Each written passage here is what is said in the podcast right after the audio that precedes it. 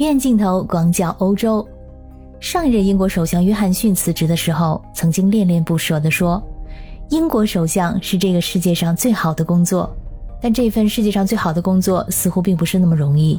在十月二十号，英国首相特拉斯辞去了首相的职务，成为英国有史以来执政时间最短的首相，只有四十五天，打破了前首相坎宁上任一百一十九天后辞职的记录。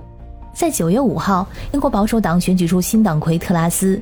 在九月六号，这位英国历史上的第三位女首相开始了她的执政生涯。当时她一直模仿英国第一位女首相铁娘子撒切尔夫人。媒体猜测她会不会又是一位铁娘子，可以看出她的野心勃勃。但是让所有人都没有想到的是，她真的创造了一个历史记录，不过是以这样一种戏剧化的形式留在了历史中。大家好，我是在欧洲的可可鱼，欢迎收听我的节目。在上个月特拉斯刚刚上任的时候，我就做过一期节目。当时实际上，无论谁出任英国首相，这日子都不会太好过，有一大堆相当棘手的问题要解决。英国在当时正处于一个格外艰难的时期，好不容易经济开始复苏，又遇到俄乌冲突，多重因素影响下，英国国内的能源价格持续暴增。七月份的通货膨胀率已经升到百分之十点一，是四十年来的最高点。这是特拉斯不得不面临的第一道关卡。在除此之外，英国脱欧后的北爱尔兰边境问题、外交僵局、财政困境，个个都是炸雷。而这些问题如何解决，就要看这位新首相的手段是否高明了。那么现在看来，答案很明显了，这手段确实不怎么高明。大家都在看新首相的新官上任三把火，没想到这火烧的有点大。在七月份的首相竞选中，对手苏纳克就曾经警告称，借钱摆脱通胀，这不是计划。而是一个童话故事。特拉斯在他担任首相之后任命的财政大臣公布了价值四百五十亿英镑的减税计划，就是所谓的“袖珍预算案”。这引起了金融市场的剧烈波动。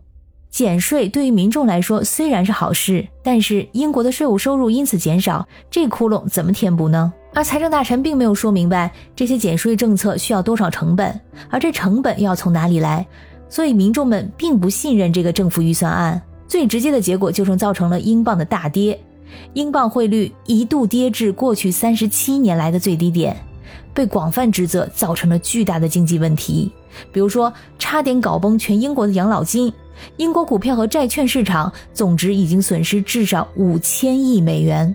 在引起轩然大波之后，尽管特拉斯被迫解除了财政大臣的职务，并且撤销了几乎所有已经提议的减税措施，但是他依然面临国内和国际的巨大政治压力和批评，包括连国际货币基金组织在内的国际机构都对英国的这个减税计划提出了批评，这可是非常罕见的情况。而新上任的财政大臣亨特，他提出的经济路线可以说是大逆转，几乎全盘推翻了特拉斯的经济方案。亨特毫不留情地指出了袖珍预算案的错误，不仅推翻了几乎所有的减税计划，对向能源生产商征收暴利税持开放的态度，还表示政府将在明年四月结束国家干预限制能源价格的做法，因为代价实在太过高昂了。这其实更加接近于当时竞选时特拉斯的对手苏纳克的提议，所以说这几乎是对特拉斯的一种羞辱。不久之前有这样一个新闻，就是印度超过英国，成为了世界第五大经济体。在七国集团的内部，英国现在也是唯一一个和新冠疫情爆发之前相比经济萎缩的国家。在之前，大规模的减税对于特拉斯来说，以及对英国的国家信誉来说，都似乎是不可逆转的。英国面临的经济困局来自于自己本身。就在三天之前，特拉斯的态度还十分强硬。他在接受采访的时候承认了自己的错误，但是他表示绝对不辞职。可民意调查显示，他在保守党内部的地位也是岌岌可危的。大多数的保守党成员都觉得选他上台是个错误，希望他现在就能辞职。甚至有百分之六十三的受访者希望前任首相约翰逊能够回来。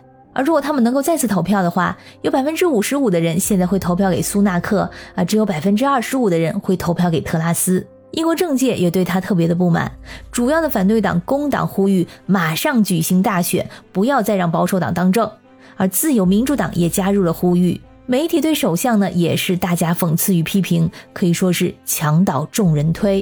特拉斯在保守党内部失去了支持，这个烂摊子还没结束，压倒骆驼的最后一根稻草出现了。在他解除财政大臣的职务几天后，在十九号，他的内政大臣突然又辞职了。更加加剧了目前的混乱。内政大臣在辞职之前和特拉斯有过九十分钟的会谈，场面一度非常的混乱。议员们冲着特拉斯大喊：“这简直就是一团糟！”特拉斯可以说是众叛亲离。目前来看，辞职是意料之中的选择。十月二十号周四，特拉斯发表辞职讲话。他表示自己是在经济和国际非常不稳定的时候上任的。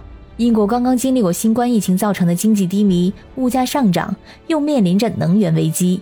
在这样的经济形势之下，他提出的为经济增长而减税的计划被认为从根本上无法解决英国面临的问题。他承认自己认识到无法兑现胜出保守党选举时所做出的承诺，下周内将完成新的首相选举。在选出继任者之前，他将继续担任首相。就在特拉斯宣布辞职之后，英镑汇率立刻上升，与美元的汇率上升到一点一三。在社交媒体上，众多网友对特拉斯的辞职反应很激烈。有人盘点了他在任的这四十五天内破坏经济、分裂党派、开除好友、得罪同僚。有人说，唐宁街这是装了个新门——旋转门吗？还有一个网友的发言被称为经典，他说：“我的儿子一生经历了四位财政大臣、三位内政大臣。”两位首相和两位君主，我的儿子今年四个月大。曾经野心勃勃的特拉斯黯然离场，英国的下一任首相会是谁呢？